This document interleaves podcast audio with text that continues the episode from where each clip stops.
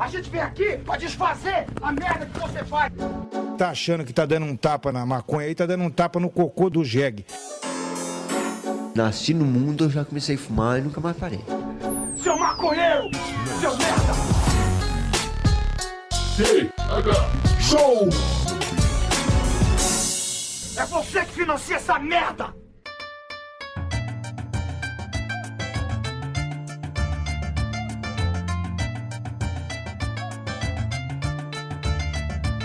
Fala, meu povo! Estamos começando mais um TH Show, o podcast 100% natural que só é possível graças aos nossos assinantes lá do padrim.com.br barra thshow e do picpay.me barra thshow. Toda semana, fechadinhos, com Keep Rolling, Marcelinho. Aham, quem? Ah, a cedinha que talvez esteja no posto, Igor Seco. Da melhor cedinha do universo. Com certeza, cara. Não sei se do universo, mas da Via Láctea com toda certeza. Já é um grande mérito. Já é um grande Já é um mérito. grande mérito, já é um grande mérito. É que a gente não conhece as coisas pra fora da Via Láctea, né, cara? É tudo muito distante. Mas, Marcelo Ioc, falando em distância, cara, na semana passada viajei quase 700 quilômetros pra São Paulo, Marcelo Ioc, com a Keep Rolling, Aham. tá? Rolou uma brincadeira de amigo oculto, cara, com representantes do universo canábico. Então tava eu representando o TH Show, tava na brisa, tava a galera do 12, tava o Tássio, o brother tatuador lá do, de Salvador. Meu amigo, foi incrível, Marcelinhoque. Eu tô- estou ansioso pelos vídeos que vão ser postados no Instagram da equipe Rolling, Igor Seco. Exatamente. Nesse, nesse rolê, cara, a gente fez uma brincadeira de presentes radicais. Então teve drift, teve bungee jump, teve queda livre, teve paraquedismo, teve um monte de coisa maluca que a gente fez lá com o Keep e foi massa demais. Eu queria convidar as pessoas que estão nos ouvindo agora a seguirem o perfil do Instagram da Keep, instagram.com/barra. É isso que aí. eles vão publicar em breve todos os vídeos de todos os presentes que a gente ganhou. Nhoque, vou te falar, cara, trabalho há mais de 10 anos com internet e essa foi a melhor ação que eu já participei, mano. Sensacional. Ah, e essa parceria com a equipe Rolling acabou de começar, hein? 2021 tá aí, Igor Seco. Espero. é, é, Primeiramente, eu quero ver essa tua carinha de apavorado fazendo drift. É, e no, e cara, ano que vem, 2021, é pra tu tá junto. Eu, Todo, todo mundo vacinadinho, aí eu quero ver, o bicho vai pegar. Aham, aham. Eu, eu, eu sou um homem destemido. Tu sabe disso, e muito radical. Então eu queria agradecer aqui, molecadinha da equipe Rolling, por ter me recebido tão bem em São Paulo. A gente tomou todos os cuidados, usou muito álcool em gel, máscara, distanciamento pra fazer essa ação funcionar e ficou muito massa, cara. Por favor, molecadinha, sigam o perfil da equipe Rolling no Instagram e deem uma olhada. Fiquem atentos, porque vai sair muita coisa louca. É isso aí, é isso aí. O episódio de hoje, ó, que ele também conta com o apoio da Associação de Pacientes Santa Cannabis Medicinal, que está nesse momento, nesse exato momento, produzindo aulas de um curso de cultivo de cannabis medicinal, hein, ó.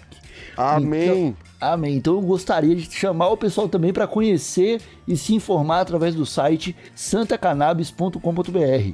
Agora eu me apresento, sou Igor Seco, comandando essa web bancada canábica junto com ele, Marcelo Nhoque. Tudo bom, Marcelo Nhoque? Aê, tia Igor Seco. Tudo show, tudo maravilhoso, tudo gostoso. Que semanas, hein, Igor Seco, pra fechar o ano cheio de episódio top. Episódio top, olha só, gíria, gírias hétero na boca do Nhoque. Gíria jovem, gíria tudo Gíria-. A cada segundo que passa, uma nova ruga surge em meu corpo. Então eu tô tentando adotar umas gírias jovens aí. Vamos ver, vamos ver. É, isso aí com certeza rejuvenesce o homem, Nhoque. É isso, Igrecia 2000. Ah, hoje, ó, que o episódio, o episódio do TH Show tá um pouquinho diferente, cara. Porque é mais um daqueles episódios que a gente gravou ao vivo na Twitch Aham. e trouxemos a voz da experiência de genética de cannabis, Marcelinho. É uma pessoa que manja do assunto como nenhum outro brasileiro, eu arrisco dizer. Eu também, eu também, cara. Isso, ô Igor, que. é- Nossa senhora. Que conhecimento esse homem tem. O cara, o cara tá na lida há mais de 20 anos, né? É isso aí. Exatamente. Pra quem não sabe, trouxemos para conversar com a gente o Pedro do Instagram, milgrows. E é hora de chamar ele para essa bancada aqui, para a gente bater um papo sobre genética, sementes e outras cositas más envolvendo a nossa tão estimada plantinha. Uhum. E aí, Pedro, tudo bom contigo, meu velho? Salve, rapaziada. Satisfação estar aqui conversando com vocês, trocando uma ideia. Igor, Nhoque, acabamos de nos conhecer. É um prazer estar aqui falando sobre cannabis nesse momento tão especial, depois que a ONU acabou de retirar a cannabis da lista de drogas perigosas, uhum. né? Então, imagino que a gente vai tratar desse tema. Agradecer o convite, estamos juntos aí para discutir os avanços da cannabis. É isso aí, cara. Já, tu, tu, já chegou falando de, da, da ONU, dessa nova decisão da ONU aí. E eu quero perguntar para ti se tu já não acha que tá na hora de a ONU pedir desculpas agora. É o que nós estávamos comentando offline. É. Na verdade, a ONU simplesmente é, re, requalificar a cannabis e fingir que não aconteceu nada, né? Durante 60 anos, sem dar uma justificativa. E quantas pessoas morreram na guerra às drogas uhum. por essa Sim. posição deles que acaba impactando no que? Na política dos governos de combate às drogas. Né? O nível com que uma droga é, é classificada pela ONU é proporcional à intensidade que os governos atacam ela e a sua cadeia produtiva. Então imagina quantas pessoas não morreram, quantas pessoas deixaram de ser tratadas porque isso acabou restringindo a pesquisa, né? No Brasil, por exemplo, estamos aí na rabeira da pesquisa, o mundo inteiro avançado e nós sofrendo com isso, né? O pedido de Sim. desculpa é o mínimo uma movimentação para uma reparação histórica seria irado. tá ligado? Porque muita gente, né, tá preso até hoje, pô. Muita gente morreu na cadeia. Muita Sim. família foi destruída. Então, cara, é, eu queria que tu explicasse agora um pouco da tua, do, do teu trabalho, o que que tu faz de verdade, tá ligado? Eu não sei se eu falei corretamente, eu não sei é, quão por dentro tu tá da, das genéticas de, de cannabis, mas tu tá morando em Amsterdã, então eu acho que muito mais do que eu. De qualquer, e de qualquer um aqui. É, Igor, hoje eu trabalho com consultoria na área de cannabis. Né? Eu sou zootecnista e técnico agropecuária é, de profissão, né? Fiz técnico agrícola e depois zootecnia. Trabalhei 25 anos no, como consultor no agronegócio fazendo projetos na área de café, na área de gado, suínos, aves, frigoríficos. Fiz é, projetos em 23 países do mundo e há dois, três anos, desde 2016, na verdade, foi o meu primeiro projeto de consultoria na área de cannabis quando eu morei na Colômbia. Uhum. Exatamente na elaboração de um business plan para uma empresa que hoje já está rodando, já está extraindo é, é, óleo de CBD lá. Então, desde 2016, eu voltei a minha carreira do agronegócio mais focada para cannabis. Então hoje eu moro em Amsterdã, né? É, faço, moro a partir daqui, eu faço as minhas viagens para prestação de serviços de projetos, implementação de indústrias, extração de canabidiol, principalmente cultivos para dimensionar o cultivo, saber quantos óleos você, quantos litros de óleo você vai extrair, essas informações industriais. Uhum. Então hoje eu estou focado na indústria da cannabis. Outro foi um visionário por partir para sair há quatro anos, né? Porque agora que o mercado tá começando a realmente se desenvolver com uma força enorme, né? Pô, primeiro, Nhoque, que eu sou velho, né? Então eu já, já vi isso há muito tempo. Então, desde há 20 anos já que eu cultivo, né? Então você imagina que Comentei com o Igor há 20 anos atrás, era melhor fazer parte da Al-Qaeda do que plantar cannabis. Uhum. se, se encontrasse o seu grow, você era um terrorista, né? Uhum. Hoje em dia já está bem mais light, mas eu sempre vislumbrei principalmente o quê? A questão da genética, a importância que é a genética, porque eu venho de projetos, projetos na área de genética, mas em outros segmentos, na área animal. Uhum. E na área animal, a genética é fundamental, cara, porque o mesmo quilo de ração que você vai dar para um, um suíno ou para uma ave que tem genética boa é o mesmo quilo de ração de uma ave com a genética ruim. Uhum. Na, uhum. cannabis é a mesma coisa. A mesma luz que você vai gastar para uma semente ruim é a mesma luz que vai gastar para uma semente boa, é o mesmo solo, uhum. é o mesmo cuidado. E às vezes o cara gasta, investe é, milhares de reais num grow e na hora de comprar a semente o cara vai comprar uma semente de baixa qualidade pelo preço. Aham. E deixa de desfrutar de gente que já está selecionando as melhores genéticas do mundo, né? Para entregar para ele de, a um Aham. preço bom. Então é muito barato. Se você for ver a genética e você tiver habilidade, você compra uma semente e você faz Cara. clone dela. Eu ia, eu ia perguntar, cara, porque assim, quando a gente começa a falar de genética, de cara, assim, já tem uma turma que já, ih, maconha transgênica, ih, o bagulho aí vai vir meio alterado no- na sua molécula, vai rolar alguma parada.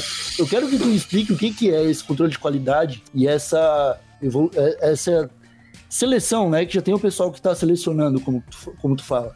É, seleção, não tem nada de transgenia.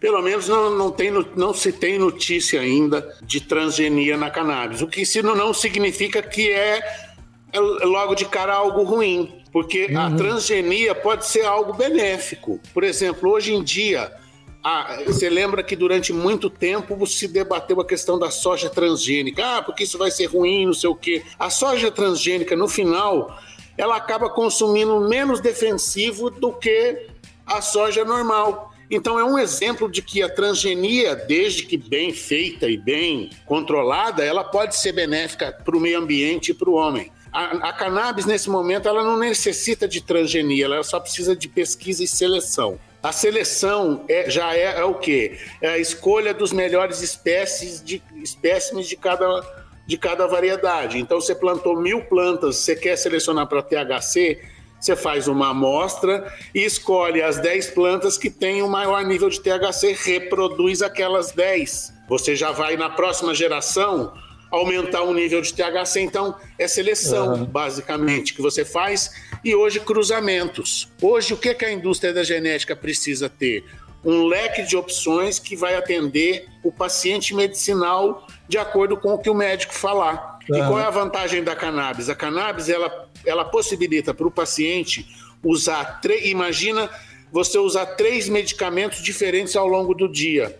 Ainda ontem o doutor Pedro estava me perguntando o caso de uma paciente que, né, é, é hipotética, ó, ó, mãe casada, independente financeiramente, que tem muita ansiedade, que quer praticar esporte. Então, o- o- a indicação de cannabis, seja via óleo, seja é, vaporizado, seja fumado, para uma paciente dessa tem que levar em conta o quê? O estilo de vida dela, o que é que ela quer com a cannabis, se ela quer relaxar, se ela quer acelerar, a- às vezes a, né, a pessoa é sensível ao THC, então, para uma paciente como essa, o que é, que é o ideal? Às vezes, acordar de manhã, usar uma sativa que vai despertar, que ela vai poder fazer as coisas dela, levar criança na escola é, e fazer a atividade física dela. Algo com um para um CB- CBD, THC, que é para ela nos momentos em que ela se sentia ansiosa, preocupada com a vida, em que ela normalmente iria tomar um antidepressivo. Ela usa algo com CBD. E no final do dia, uma índica mais pesada para ela poder fumar, relaxar e dormir tranquila.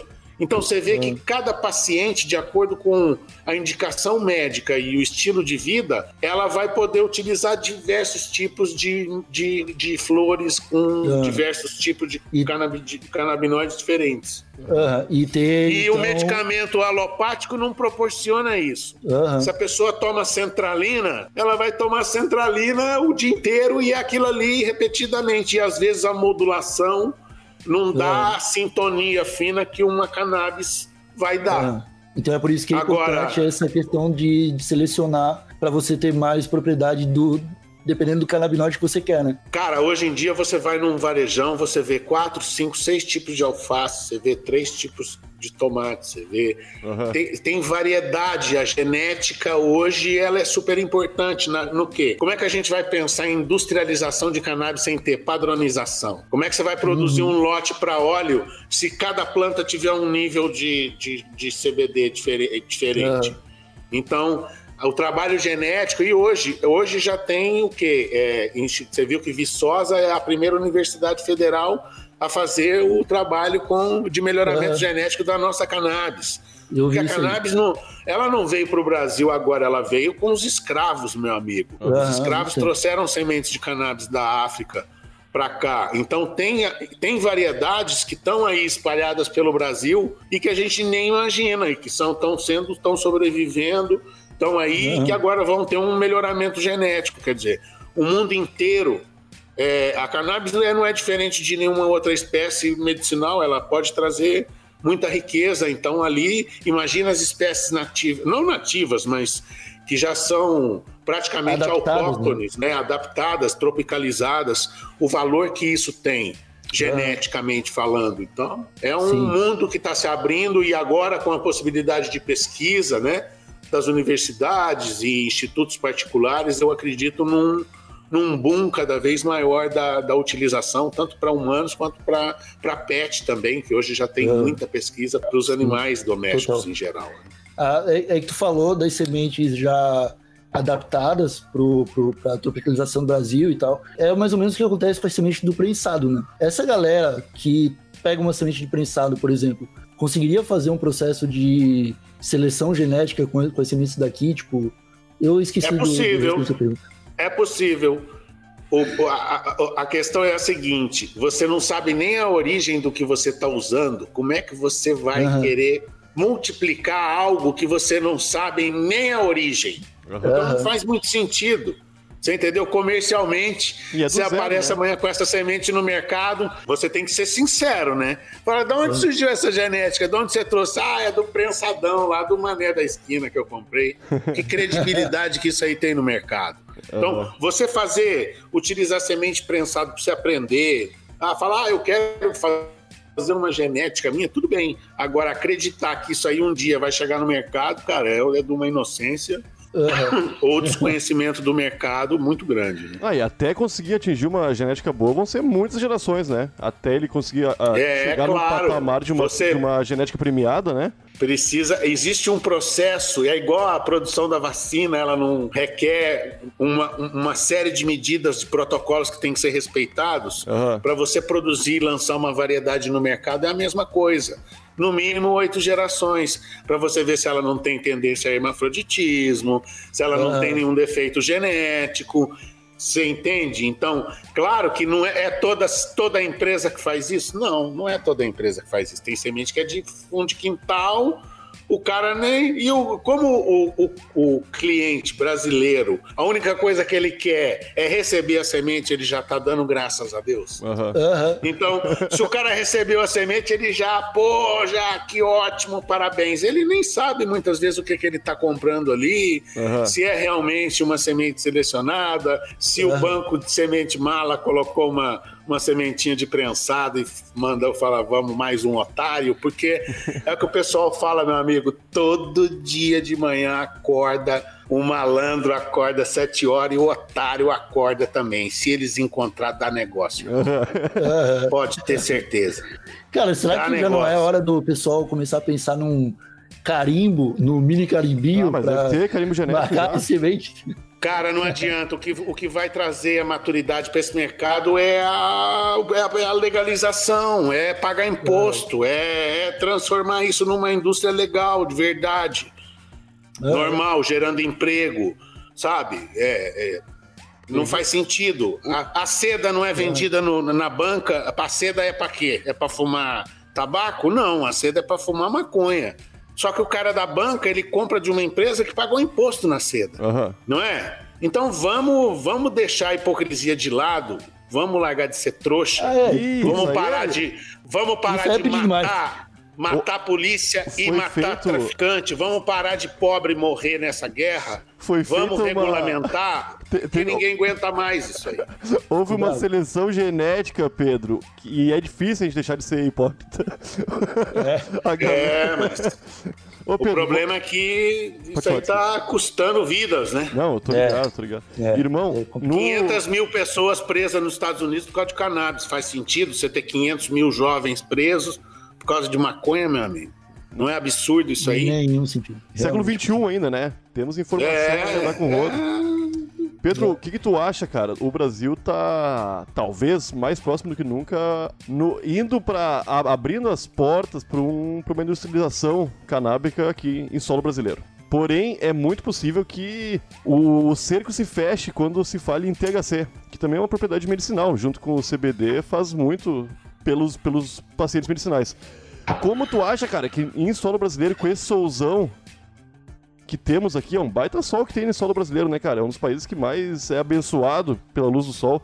Tu acha que a gente vai conseguir plantar tanta maconha sem THC? Olha só, é, o Brasil alimenta um em cada quatro habitantes do planeta, né? O Brasil é o maior exportador de carne, de soja, de açúcar, de algo, de café.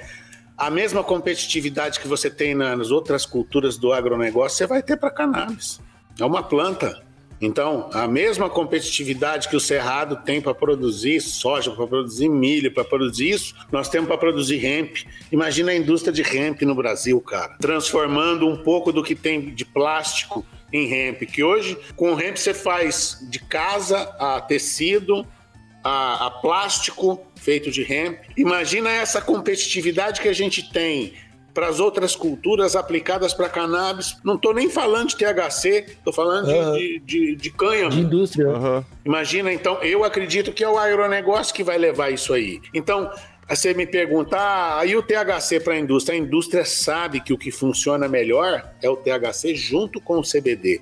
Inclusive, Aham. alguns casos terapêuticos em que não adianta insistir só com CBD. O que é Aham. preciso é o quê? É trazer a tecnologia para o assunto. O que é que a Santa Cannabis, por exemplo, vai disponibilizar para o seu paciente? Um exame de DNA que vai avaliar 60 doenças e dizer qual é a tendência que você tem, por exemplo, para psicose. É alta? Pô, então talvez seja bom evitar THC. Então, é, o que a gente precisa é trazer a, a tecnologia para adequar o medicamento àquele paciente. O, o que tu falou, cara, é muito interessante, porque a partir do momento que tu consegue definir predisposição genética de um paciente, tu também consegue agir prevenindo, né? E a cannabis também é uma substância, também tem substâncias preventivas. Por exemplo, pro- problemas como Alzheimer ou Parkinson, quando eles começam a ser tratados com cannabis, o que eles fazem é impedir o avanço da doença, né? Porque a pessoa continua é, manifestando alguns sintomas. Sei lá, eu, eu imagino que a cannabis possa ser usada em breve nesse sentido, cara. Não, não é preciso esperar aparecer uma doença para usar cannabis. É isso aí. Eu, por exemplo, eu é, não tenho. A, a- a- a aplicação que eu vejo para mim é de ansiedade, é no relaxamento muscular. Agora, eu não tenho uma síndrome grave. Agora, o que não, não quer dizer que eu não possa fazer o uso médico da, da cannabis. Então, é como você falou, na prevenção e no equilíbrio do seu sistema endocannabinoide. Se você tiver com ele equilibrado, a tendência é que você- a sua longevidade seja maior, que a sua expectativa de vida seja maior. Aliada ao exercício físico e a bons hábitos, é, Sim. a tendência é de você ter uma, uma expectativa de vida maior do que com o sistema endocannabinoide não equilibrado. E é bom falar, pessoal, que todo mundo tem um sistema endocannabinoide. Não é só quem fuma Rapaz, maconha, se você não. não falar, os caras não sabem, não. Os caras Tem não cara que sabem. fala, não, eu não. Eu não tenho eu não tenho esse sistema aí. negócio de cannabis aí de Isso mim, não. Isso isso aí da cadeia, não tenho não, não tenho não. É, Não tenho, não. tem nada em cima, não. Disso aí eu não tenho, não. Cara, mudando de assunto, a gente teve uma, uma discussão um tempo atrás, eu e você. Ultimamente, cara, agora que as flores de cannabis estão se popularizando pelo Brasil, qualquer coisa que não é prensado vira super maconha. Sacou? Apareceu skunk. uma. É, apareceu uma Cheirou florzinha. diferente é skunk. É, apareceu uma paradinha. Ah, olha, tem cheiro de queijo, é super maconha. Ah, tem cheirinho de amora, é super maconha. Não. Então, cara, eu quero te perguntar: existe super maconha? Ela é uma lenda. Eu, o, o super maconha já é uma. Pode, a gente pode tratar como folclore nacional? Depende do que que se chama super maconha, porque é muito forte, é porque é muito, é muito alto em THC, eu, assim. E, é, são lendas que aparecem, né? Até como eu te falei, todo mundo se cheira diferente. Ah, esse aqui é o skunk. Inclusive, a próxima série que nós vamos fazer, o Conta Gotas, né? Pouco sobre cada espécie. Então, o que que falta? É a gente aprender a origem das principais variedades, porque tem a variedade, são, tem as lendas, né? Old Kush, White Widow, tem variedades que qualquer cara que tá aí no meio há algum tempo já ouviu falar, né? É. Lemon, Super Lemon Haze, essas variedades famosas, o que, é que a gente quer? Vamos conhecer a origem dessas, dessas strains, de onde elas vieram, por que, é que elas apareceram, como, a, como, que se, como são feitos esses cruzamentos. Então, a gente vai contar a história de cada uma das variedades para o pessoal entender que skunk nada, nada mais é do que uma dessas variedades. A skunk é uma dessas variedades que skunk em, em inglês é gambá. Então, o cheiro de gambá que o pessoal fala é do skunk. Uhum. Então, essa e outras variedades vão estar dentro do nosso, no nosso uhum. conta-gotas para a gente falar um pouco mais da história e o pessoal se ligar e entender da onde que veio. Lowrider, uhum. né? Lowrider, por exemplo, foi uma das primeiras strains que eles usaram para fazer as autoflowers, porque era uma, uma variedade mais baixinha, que o pessoal queria cultivar em tetos mais baixos. Então, tudo tem a sua origem, a sua história. Uhum. Irado. Isso aí, eu acho que é o o que eu mais quero me aprofundar desde que eu comecei a fazer o Taga Show. é, é, essa origem do que poucos, que poucos maconheiros conhecem. Sacou? A gente conhece, a gente já ouviu falar da Manga Rosa, a gente já ouviu falar de White Widow, saca? Mas a gente só ouve falar. A gente não sabe de onde veio, não sabe por onde vai, não Mano, sabe se eu contei a história do rabo de raposa. Eu tinha um amigo nosso quando a gente era moleque, ele chegou contando a história que um amigo dele foi no Paraguai e conheceu uma cannabis que chamava rabo de raposa Cara, nós sabe o que é, é bullying? Nós acabamos com o cara. O negócio do rabo de raposa virou uma, uma piada. Quando eu vinha saber agora, mais recentemente, que rabo de raposa é uma das variedades. Eu fui lá pedir desculpa pro meu amigo. Falei, ah, né, lembra 20 anos atrás que nós te conectamos da história do rabo de raposa? Você tinha razão. Existe. Então, existe chamou, chamou rabo de raposa, raposa manga rosa, cabeça de nego Aí tu foi lá e chamou o Rabo de Raposa no WhatsApp. Ô, Rabo de Raposa. Chamei o meu amigo, o chamei o meu amigo, falei, cara, tu tinha razão, o Rabo de Raposa realmente Ai, existe. Mano. Ele tá vendo, seu sacana. Cara, e de todas essas, falando especificamente do THC, qual é a com maior teor THC que existe hoje? Tipo, Olha, pra gente chegar tem... no limite, pra gente não ver o da Atena falou, falar que viu planta de 80% de THC. Imagens! Imagens da, ba, da baconha, a baconha de 30%. Ó, mais alta, baconheiro, as mais altas hoje em dia você encontra aí por volta de 25%, 28%. A, a Sugar Bomb Punch, por exemplo, da, da Dutch Passion, tem acima de 20%. O que não quer dizer que, ah, então eu vou plantar e eu vou colher com 25%. Não, depende, é o potencial da planta. Agora, uhum. quanto você vai conseguir colher, aí depende da sua habilidade como cultivador, do seu solo, nutriente, luz, exaustão, é, manejo e tudo mais, né? Se não tem praga, se... então tem muitos fatores. O pessoal costuma falar, cara, em reportagens meio é, é, em reportagens de televisão, principalmente, onde eles têm. Folclóricas! É, né? porque tem que ter contato com o grande público, né? E muito se fala que hoje a maconha nunca foi tão potente quanto em outra época da história. Hoje nós temos a oportunidade de usar uma maconha muito forte. Isso é então verdade? Então passa o contato pra mim, ué. tu acha que isso é verdade? E tu acha que daqui a, daqui a 10 anos... pra mim, ué. Daqui a 10 anos teremos uma dessa... maconha mais forte, porque na televisão eu ouço falar muito, cara, que o pessoal de antigamente... Que que você escuta? Não, é natural. Antigamente as, as variedades, principalmente as, as cultivadas aqui, elas não eram altas em THC, era 5, 6% uhum. no máximo. E as de hoje em dia realmente podem chegar a 20, 25%. Agora eu te pergunto: se 90% da cannabis que é consumida no Brasil vem do Paraguai e lá é paga, é paga esse tipo de. É, é, é cultivada esse tipo de cannabis baixo em THC, aonde que está essa, essa cannabis de, de THC alto, que eu não sei? Não tem. É conversa.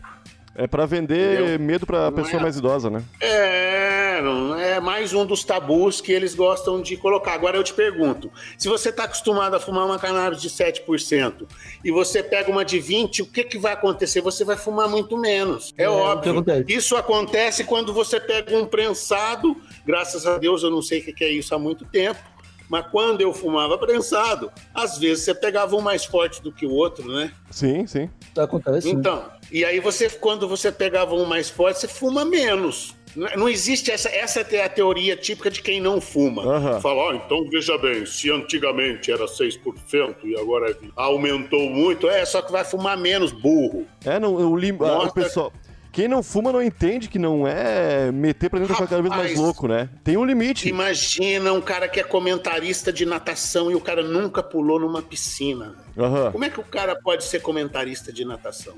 E o que É. mais tem por aí é comentarista de cannabis que nunca fumou, ou porque tem raiva da, da, da, da flor, porque, né? Às vezes perdeu uma namorada pro maconheiro, sei lá. Acontece bastante, maconheiro é Acontece também. muito, é.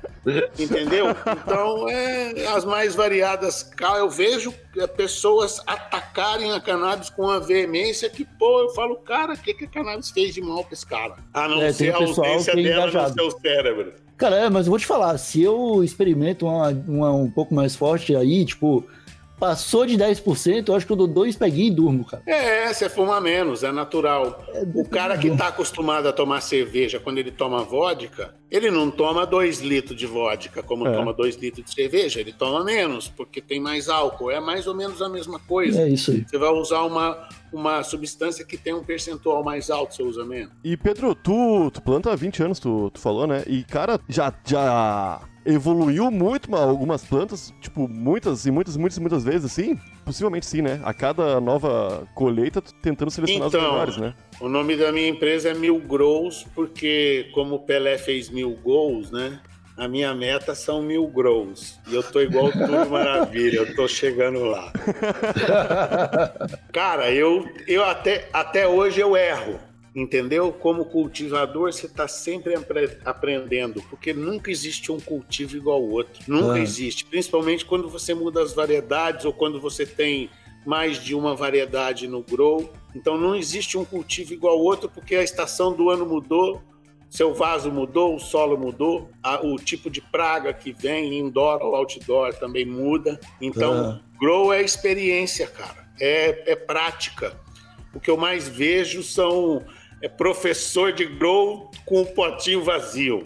Aí você, cadê o potinho seu? Oh, não, então, não vou pegar um ali com meu cara não tem nenhuma florzinha para mostrar. Para mim o que mostra é, a- é o potinho cheio, o cartão de visita do grower é o potinho dele cheio. Cadê sua flor? Inventar pouco, seja simples, né? Porque a cannabis é tão fascinante que às vezes o cara começa e quer e quer Aham. amarrar e quer Tem um- colocar tem um- eu quero sistema, te quer falar- fazer um monte de coisa Aham. e Eu quero te fazer uma pergunta. é levar porque-. Porque falam muito isso, né? A gente tem a- aquele costume de dizer que, beleza, a cannabis é uma planta fácil de fazer brotar da terra, né? Que ela é uma planta guerreira e que ela cresce no meio do asfalto, dizem isso. E que quando você coloca ela num grow, no indoor, ela fica fresca, fica muito sensível e muda o comportamento dela. Tipo, a planta percebe que ela tá no indoor, cara. ela- eu acho que ela era pra ser mais simples, talvez. Será que não é o cara que tá justamente complicando demais? A planta percebe que ela está indoor sim, porque a planta, ela, ela quando ela cresce na natureza, ela está acostumada a um determinado fotoperíodo. Ela tem na memória genética dela qual é, quantas horas de luz ela vai receber para ela vegetar e quantas horas de luz ela vai receber para ela florar. Você Ah. coloca ela dentro da- do indoor, você muda isso completamente.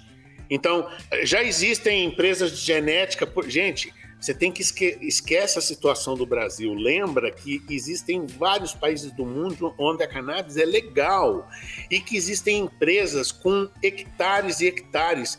A empresa que eu vou visitar agora na Colômbia, depois nós vamos fazer até uma, uma reportagem especial, vou mandar imagens para vocês. Os caras têm 60 hectares de cannabis já Ó, cultivado, cara. cara. São 60 campos de futebol. Aqui no Brasil, tudo você tem que falar é campo de Em campo de futebol. futebol, é, senão o pessoal não É. entende também. Então, no, no Brasil, são 60 campos de futebol de cannabis já para produção de, de CBD, cara. E a- o projeto dos caras são 600, 600 hectares. Então, imagina como existe já empresa séria em termos de genética.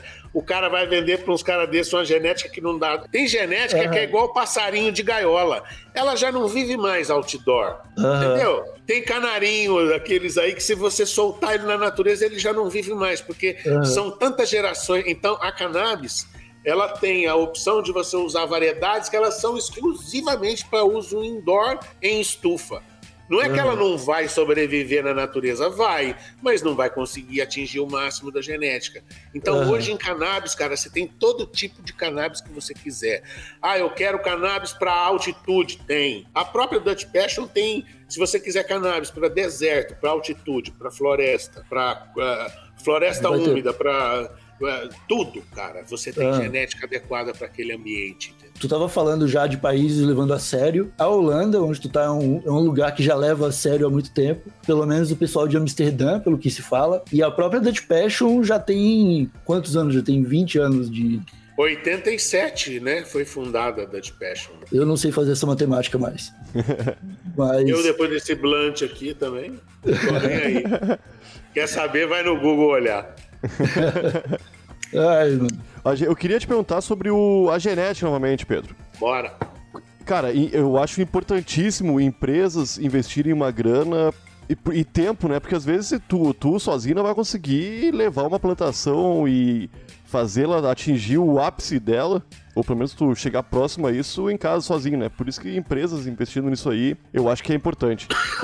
Aí o Igor tinha falado recentemente, um pouquinho, um pouquinho antes, sobre um carimbo, né, Pra colocar na semente, sendo de uma empresa ou outra. O que, que tu acha, cara, que dentro de, de algum tempo, quando o mundo cair na realidade, né, da, que a cannabis não é, uma, não é um demônio, muita gente vai se interessar por isso. O que, qual é o futuro da genética da cannabis? Tu acha que vai ficar em poucas empresas ou vai ser uma coisa mais aberta, mais que, que seja possível explorar por, por todo mundo que, que queira meter a mão nessa terra aí e mexer nisso? Eu acho que vai, é, vai, você vai ter grandes empresas investindo e atendendo a indústria, e você vai ter também pequenos e médios produtores atendendo associações, é, usuários. Eu vejo como uma cultura qualquer, cara. Eu, eu vejo a cannabis nesse sentido de mercado e presença de empresas. Ela vai se sujeitar às leis de mercado igual qualquer outra cultura.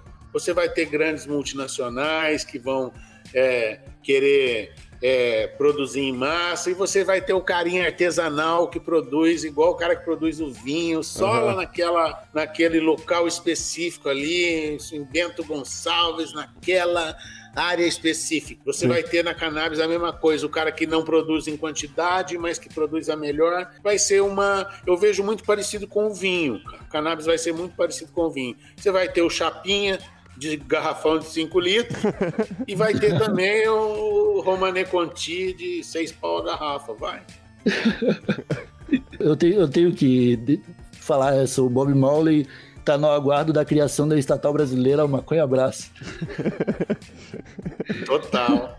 Ai, Vamos cara. pensar nisso daí, tá ok? Ai, cara, e como que tu tem visto, cara? Tu, tá, tu falou que tá indo pra Colômbia e provavelmente tá sabendo de toda a movimentação. A Argentina legalizou, México legalizou. Eu acho daí a, a Colômbia já tá legalizada também, o Paraguai já, já, deu, já avançou também. Como que tu acha que essa pressão externa pode forçar o Brasil, cara? Tipo, é, é possível que até mesmo Jair Bolsonaro ceda a pressão do, da, do, do, da- da- dos países da América do Sul e decida regularizar de verdade isso aqui. Olha só. Velho, eu acho que independe da vontade do, do governante ou do, do presidente ou de quem quer que seja. Então Você tu acha que no futuro consegue- próximo isso pode acontecer? Vai acontecer porque a pressão. Cara, quem, quem faz as transformações na sociedade são as empresas, cara. Quem faz as transformações. Governo não cria nada. Aham. Governo só cobra imposto do que as empresas e nós cidadãos produzimos. Quem faz, a, quem move o mundo para frente pode ver, são as empresas. Quem desenvolve celular, quem desenvolve notebook, quem desenvolve energia elétrica nunca é governo, é sempre a iniciativa privada. E é com eles que eu é na inicia- iniciativa privada que eu acredito que vai vir a pressão. Porque vai chegar um momento em que não tem como negar, meu amigo. Chega um momento em que você. é, a- a- o que falta, sabe o que é que é? Uma apresentação de um bom projeto. A gente tem que ter uma boa comunicação também a partir de agora e mostrar. Mas não é, ah, eu acho que tem que. Não, eu, eu, ó, tem que legalizar, porque hoje nós estamos gastando tantos bilhões aqui na guerra às drogas. E se a gente fizer um projeto legalizando, nós, ó, qual é a estimativa de consumo no Brasil? É tantas toneladas por ano. Tá, e se isso aqui pagar imposto? Vai, vai recolher. Vamos investir isso aqui em educação, não sei o quê, e o dinheiro que a gente estava investindo em guerra às drogas, vamos é, desenvolver o semiárido para produzir hemp? Sabe? Agora tem que ter projeto, cara. Ninguém aparece com nada, com nenhuma proposta. É só, ah, eu quero legalizar porque eu quero legalizar. Mas e aí? Tá bom, amanhã amanhece o Brasil legalizado. Como é que vai fazer? Como é que vai ser o dia a dia da empresa?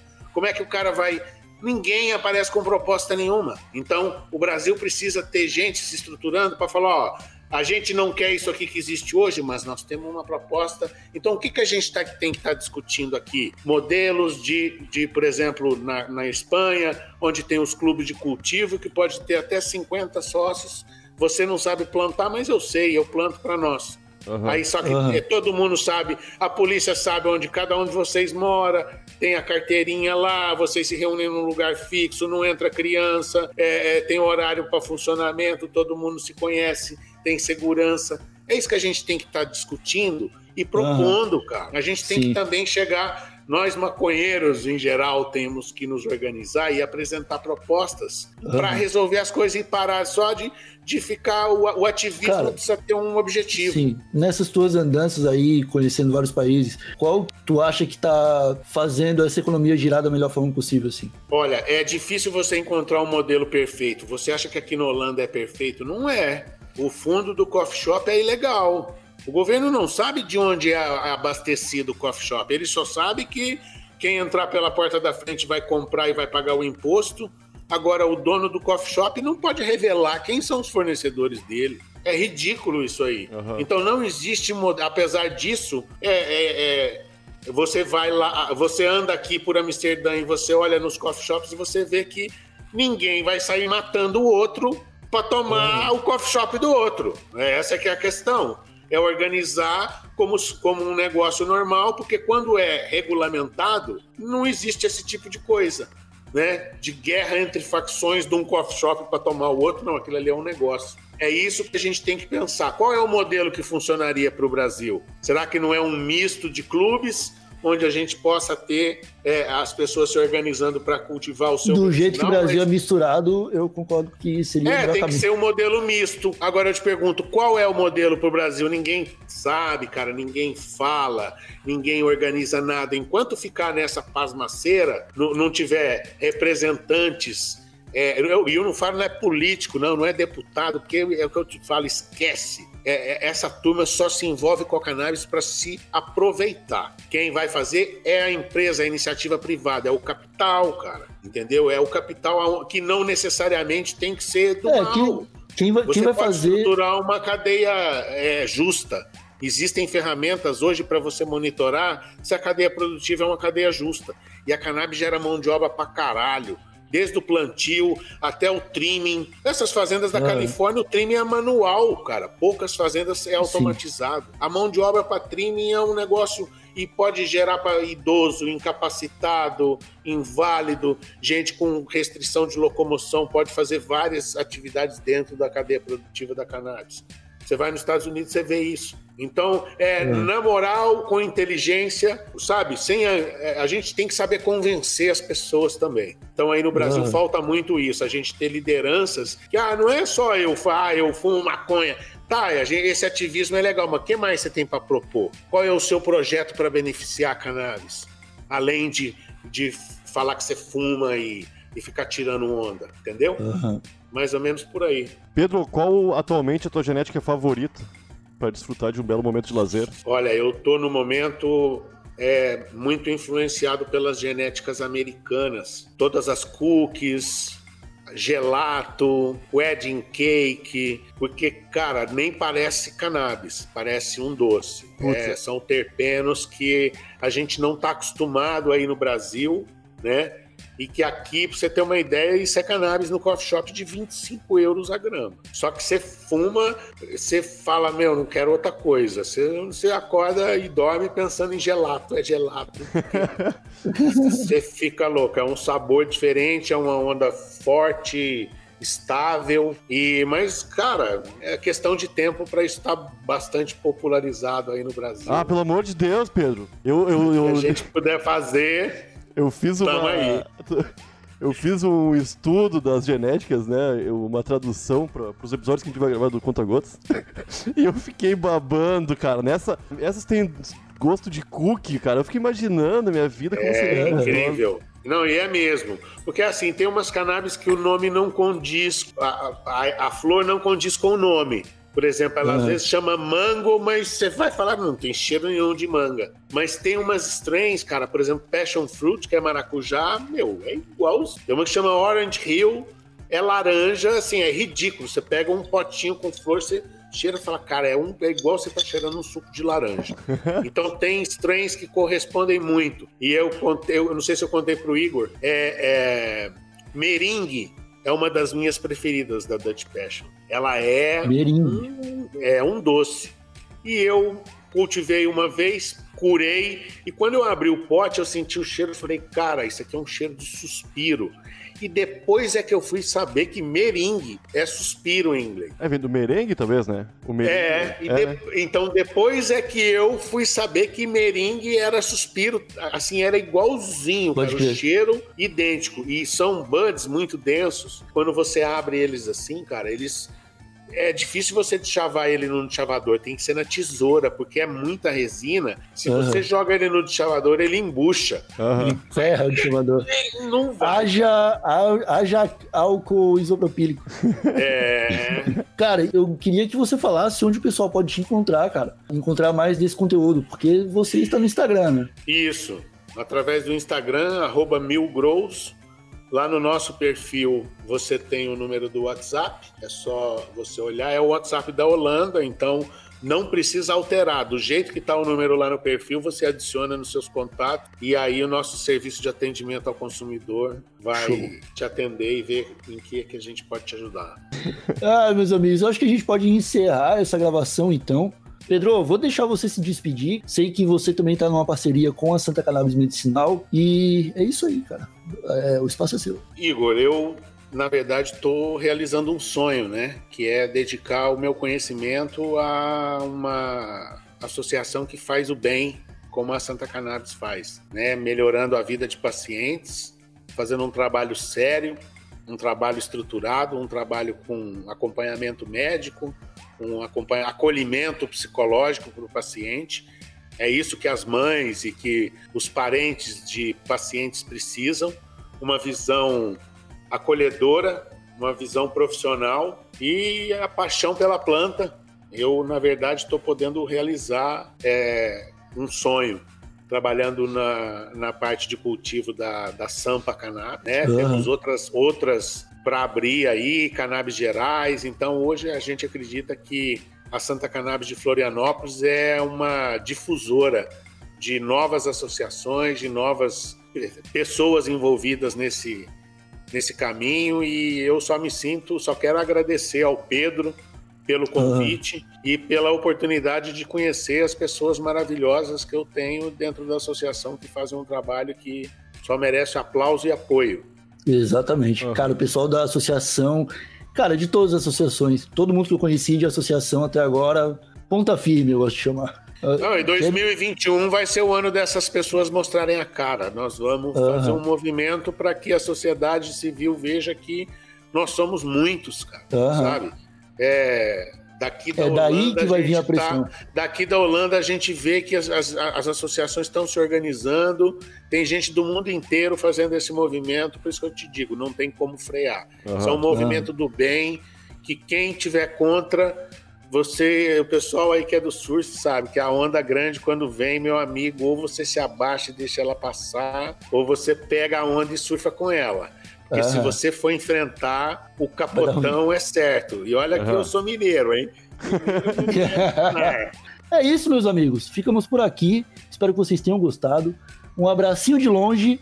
Até a próxima e tchau!